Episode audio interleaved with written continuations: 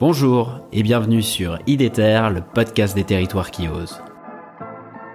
Je suis Pierre-Alexandre Évrard, passionné par les territoires et engagé pour l'écologie. L'audace, c'est d'y croire, quoi. En fait, de croire. euh, En fait, c'est de s'accrocher à ses rêves. En fait, je crois que j'étais vraiment déterminé à, à travailler dans ce domaine-là. J'aime bien les gens qui euh, essayent de diffuser de la joie, de, du vivre ensemble, euh, de créer quelque chose ensemble, un peu partout là où ils sont. Avec IDETER, je vous propose de rencontrer ensemble des femmes et des hommes qui se mobilisent partout en France pour la transition écologique. C'est parti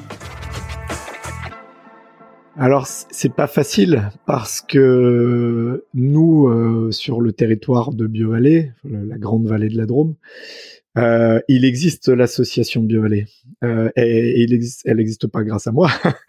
Euh, elle a préexisté et, et la magie, je trouve, euh, de l'histoire qu'on a nous, c'est que à un moment donné, il y a des élus et des agents dans les collectivités locales qui se sont dit, en particulier, hein, qui se sont dit, il, il est bon de créer une association euh, qui va permettre de tenir une dynamique que peut-être nous, nous, ne sommes pas sûrs de pouvoir tenir nous.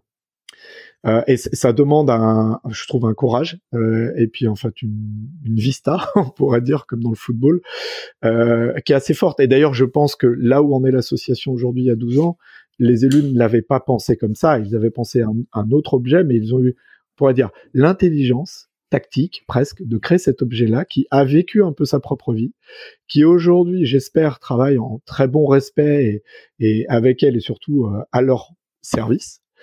Euh, et donc la question, peut-être le, conseil aux collectivités, c'est quel, où est-ce que chez vous ça peut se passer ce maillage euh, interacteur? Moi, je, dis par exemple un truc pour avoir beaucoup travaillé aussi avec des pays hein, euh, qu'on appelle aujourd'hui PETR ou, ou parcs naturels régionaux. En fait, s'il y avait eu alors déjà, s'il n'y avait pas trois intercommunalités mais une seule, je pense que l'association Biovallée n'existerait pas ou plus, peut-être.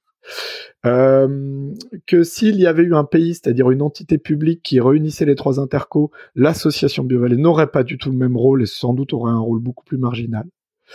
Euh, et donc, il y a la chance, d'une certaine manière, qu'il n'y ait pas eu de- d'entité qui pouvait faire à peu près ce qu'on fait, euh, et donc un, cheminement auquel on arrivait petit à petit.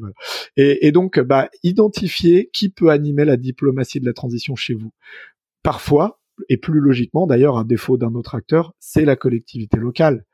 Dès lors qu'elle a une vision de son rôle euh, au profit du territoire en facilitation et en, en aide à l'émergence des dynamiques d'acteurs. Et ça, ça demande un petit décentrage quand même pour les collectivités locales. Moi, j'ai travaillé avec beaucoup de, de collectivités qui se positionnaient comme ça, qui sont vraiment euh, admirables hein, dans leur dynamique d'animation. Je recite à nouveau Los Angeles, hein, qui est une commune qui a des, une super qualité de posture là-dessus, dans le Pas-de-Calais. Mais, euh, mais voilà, bah, cherchez votre animateur de la diplomatie ou vous, collectivité locale en interne, élu agent. Euh, Laissez-vous séduire par cette belle idée du lâcher prise, euh, vous, dans le contrôle que vous pouvez avoir au profit du pouvoir de donner du pouvoir. Super, vous voilà arrivé à la fin de l'épisode, j'espère que celui-ci vous a plu. Si c'est le cas, je vous encourage à le partager sur vos réseaux sociaux et à mettre 5 étoiles au podcast sur Spotify ou Apple Podcast. N'hésitez pas non plus à m'écrire ou à me proposer des sujets en m'interpellant directement sur les réseaux LinkedIn, Twitter ou Instagram. À bientôt